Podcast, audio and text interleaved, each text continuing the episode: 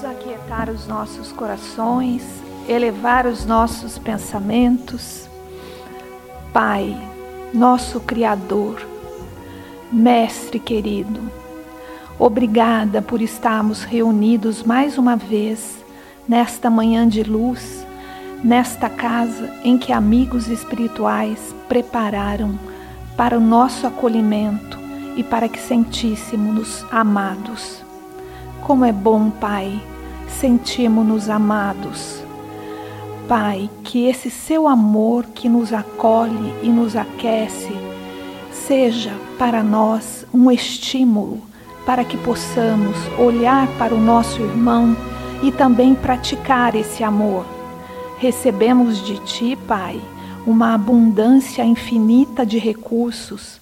Faze-nos enxergar o quanto somos privilegiados, o quanto temos tanto e, portanto, possamos nos colocar no coração do outro para praticar a caridade hoje, aqui, agora e não quando, quando, quando. Sempre colocamos obstáculos.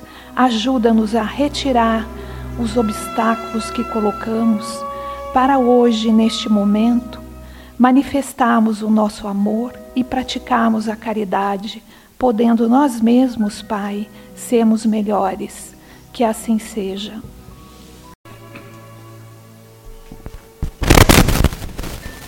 Bom dia. O tema de hoje nos fala de vícios e afirmamos que é necessário saber que os vícios são dependências profundas de quem se encontra sob um controle desses vícios ou de uma determinada coisa.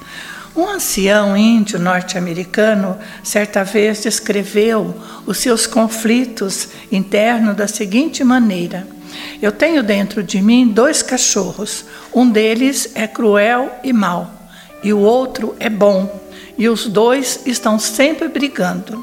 Quando lhe perguntaram que qual cachorro ganhava a briga, ele pensou e respondeu: Aquele que eu alimento frequentemente. Então, os vícios, eles existem pela ignorância, pelas memórias tentadoras que emergem do nosso consciente por influências externas, sempre também esses vícios vão depender do nosso consentimento, do consentimento do espírito, de aceitá-los, de alimentá-los frequentemente ou extirpá-los. Os vícios estão presentes em várias áreas do relacionamento dos humanos. Eles podem ser, todos os humanos que estejam encarnados apresentam um tipo de vícios, outros é, maior grau, outros em menor grau.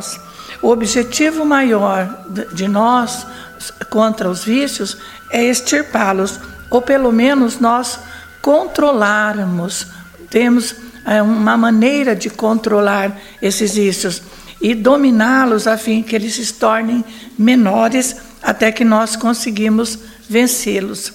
Todo vício desvia do bom caminho, que é contrário à virtude, o hábito mal nos torna muitas vezes uma conduta irracional. A pessoa age sem pensar como um, um, animal. Então, ele tem uma conduta irracional.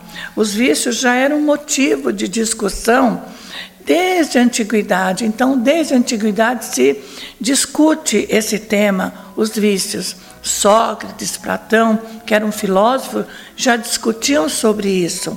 Depois vem Jesus no Novo Testamento, se refere aos vícios como terem origem no nosso espírito.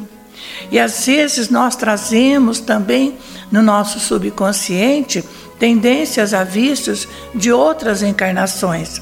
Claro que quando nós nos referimos a vícios, nós referimos ao vício é, do fumo, é, das drogas, dos remédios em excesso, da bebida, do excesso de comida.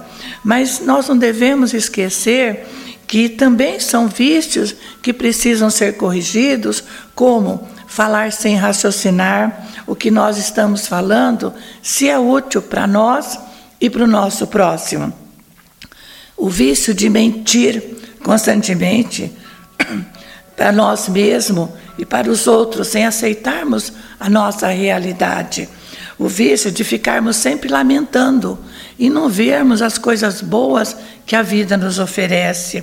Vício de fazer crítica, de fazer julgamento sem a ética da razão, achando que nós somos sempre melhores que o outro. Qualquer que seja o motivo e a origem dos nossos velhos hábitos, é preciso que nós estabelecermos um ponto para fazer a reflexão, de forma para que nós possamos a melhorar a cada dia que passa. O Evangelho também, Evangelho segundo o Espiritismo, também tem capítulos, né, como o Francisco disse, capítulos dedicados aos vícios e à virtude. E nos fala também do vício do egoísmo, do vício da cólera. É bem sabido que a maior parte da miséria da vida humana tem origem no egoísmo dos homens. Desde que cada um pense em si mesmo, antes de pensar no outro, cogita antes de tudo satisfazer os seus desejos e mesmo que essa satisfação vai, vai sacrificar sem escrúpulos os interesses alheios, assim nas mais insignificantes coisas, como nas maiores coisas, tanto de ordem moral ou espiritual. Informa-nos os bons espíritos que o egoísmo se origina no orgulho se origina no orgulho, mas não é aquele orgulho bom que a gente se orgulha de algum feito que a gente fez de caridade, de bondade, alguma coisa que nós conquistamos com nosso esforço, mas aquele orgulho que é a exaltação da personalidade, levando o homem a considerar-se acima dos outros, que é contrário à lei da igualdade, da caridade e todas as recomendações trazidas por Jesus. A cólera também é um vício que se expressa pelo ato de fúria que, se, que está se sentindo. E outras vezes a, a cólera vem em efeito dominó. Alguns de nós já conhecem a história do homem que acordou irritado e descontou na sua esposa, e essa, por sua vez, descontou na empregada. A empregada olhou ao redor, não viu nenhum ser humano para ela descontar, mas ela viu o cachorro. Então ela deu um chute no cachorro. O cachorro saiu correndo, gemendo de dor, e viu uma velhinha passando próxima à grade, mordeu o braço da idosa. E graças a Deus, a senhora era mãe do farmacêutico, que eram pessoas calmas, caridosas, educadas, de coração generoso, e depois de acudida, foram conversar com o dono do cachorro para ver se o cachorro era mesmo vacinado. Os donos pediram desculpa, se prontificaram a pagar o que fosse necessário o tratamento da idosa. Neste mesmo dia, já mais calmos, eles falavam do acontecido. O marido pediu desculpa para a esposa, a esposa se retratou com a empregada e a empregada, por sua vez, afagou gentilmente o cachorro.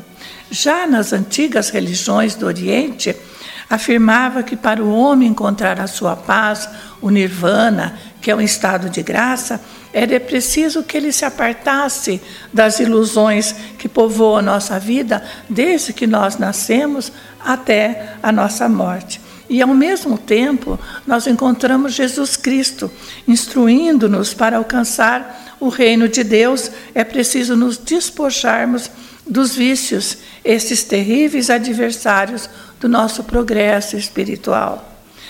As bem-aventuranças do Mestre nada mais são de que vias de se alcançar a iluminação através da mansuetude, da simplicidade, da humildade e o esforço para nos livrarmos dos vícios e vivenciarmos as nossas qualidades, as nossas virtudes. E a maneira mais eficiente de nós aprendermos a combater os vícios em nós é a compreensão de quem somos nós, de onde que nós viemos, para onde que nós vamos. Mas isso, se nós pensarmos, se nós acreditarmos realmente na vida futura para desfrutarmos aquilo que nós plantamos na nossa vida terrena. Buscando essa compreensão, o sentimento, a importância do nosso eu vai desaparecer. nós vamos dar abertura na nossa mente para vermos o mundo daquele que nos cercam como os irmãos e não como antagonistas. É de conhecimento dos ensinamentos de Jesus que nos leva a ter a ação, nós termos ajuda à compreensão dessa nossa convivência com o nosso próximo. E todo o Evangelho de Jesus é a exaltação da necessidade de nós nos libertarmos das nossas imperfeições e buscarmos realizar o sentimento do amor, que é a doação constante da criatura à vida e a ele mesmo e ao próximo, não sendo possível essa realização somente para aqueles que pensam em si mesmo. Cada um de nós demonstra nas suas atitudes o que é. Nós, às vezes, não percebemos, mas nós somos sempre observados. Na, quando nós pregamos as nossas virtudes no nosso dia a dia, se nós somos aquilo que nós pregamos, se nós demonstramos ou não aquilo que nós pregamos. Conta-nos que um jovem dirigia por uma avenida é, colado no carro da frente. Quando o outro carro, do motorista, parou no sinal amarelo, o jovem deixou cair a mão na buzina, blasfemando, gritando de frustração, enquanto gesticulava com cora. Ele ainda esbravejava quando ele ouviu uma batidinha no vidro do carro e viu o rosto de um policial que pediu que ele descesse do carro. Ele foi levado a um posto policial e ali esperou por uma hora. O guarda voltou, o policial voltou e disse: Meu jovem, me desculpe. Quando eu parei atrás do seu carro, eu vi uns adesivos. O que Jesus faria se estivesse no nosso lugar? Venha conosco ouvir o seu evangelho. Então eu achei que o dono daquele carro que estava dirigindo, esbravejando, não poderia ser o dono do carro. Eu achei que o carro poderia ser roubado. Foi o que eu pensei. Me desculpe. Mas acima das leis humanas, transitórias, imperfeitas, há a legislação divina, que independe do julgamento humano, mas sim da nossa consciência premiando com a felicidade quando nós cumprimos a lei, ou então nos corrigindo através do sofrimento quando dela nos distanciamos. Certamente ainda nós precisamos trabalhar bastante o nosso sentimento, as nossas percepções, para compreendermos e vivenciarmos o amor em sua plenitude, que é um sentimento que liberta a criatura. O amor em nossas vidas ainda é um pouco possessivo, um pouco egoísta, e nós poderemos distinguir quando o amor deixa de ser egoísta, quando não se pede nada em troca. Quem ama se alegra com o outro, não cobra, perdoa, compreende, pacifica. Muitas vezes o motivo dos nossos vícios está calcado nas nossas posições sociais, sociais, materiais, assim como nossas possibilidades intelectuais que nós trazemos de outras reencarnações. Mas nós não devemos esquecer que a cada encarnação nós podemos trocar de lugar. Nós podemos não ter mais aquela inteligência que tínhamos, não podemos ter mais aquelas regalias que tínhamos nas outras encarnações e que não fizemos bons usos. Esta é a didática de Deus para a nossa evolução. Jesus inaugurou um novo modo de viver, uma nova psicologia de comportamento, uma diferente compreensão de vida aqui na Terra. Jesus, quando esteve conosco, jamais se apegou a valores terrestres, a projeções religiosas. Todas as religiões nós temos que respeitar. Essa, essa, essa essa religião que às vezes faz bem para um, faz bem para o outro, às vezes nós somos muito taxativo. Essa é a boa, essa não é. Né? Então Jesus tinha essa natureza em determinado estágio da nossa evolução que nós devemos ver o exemplo de Jesus. E no momento atual, com todos os ensinamentos que nós temos à nossa disposição, com todo o desenvolvimento das nossas percepções, nós temos condição de buscar o nosso progresso espiritual através do trabalho material, lutando de acordo com o sentimento dos ensinamentos do Mestre Jesus, que nunca incentivou a ficarmos parados, mas incentivou-nos a trabalhar, buscando a nossa plenitude espiritual. E depende de nós vivenciarmos em nossa passagem pela terra, na certeza que Deus, na sua infinita bondade, sempre vai colocar na nossa vida a ajuda. Nós nunca estamos sozinhos, nunca estamos sós. Ele sempre coloca em nossa caminhada alguém, uma situação, uma mensagem, uma oportunidade para nós vencermos essa nossa caminhada terrena. Vamos lembrar que nós não somos perfeitos, nós ainda estamos aprendendo. Então nós devemos viver nesse mundo com a consciência que nós somos espíritos eternos, que estamos em crescimento e só depende de nós alcançarmos o verdadeiro progresso espiritual, nos servindo do nosso corpo físico, das nossas atitudes, das nossas virtudes espirituais e fazendo a nossa parte de acordo com as nossas possibilidades.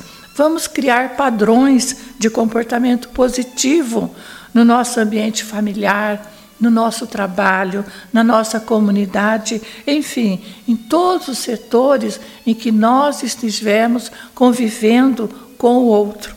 Vamos meditar sobre essas ponderações. Vamos libertar-nos dos vícios que nós trazemos conosco.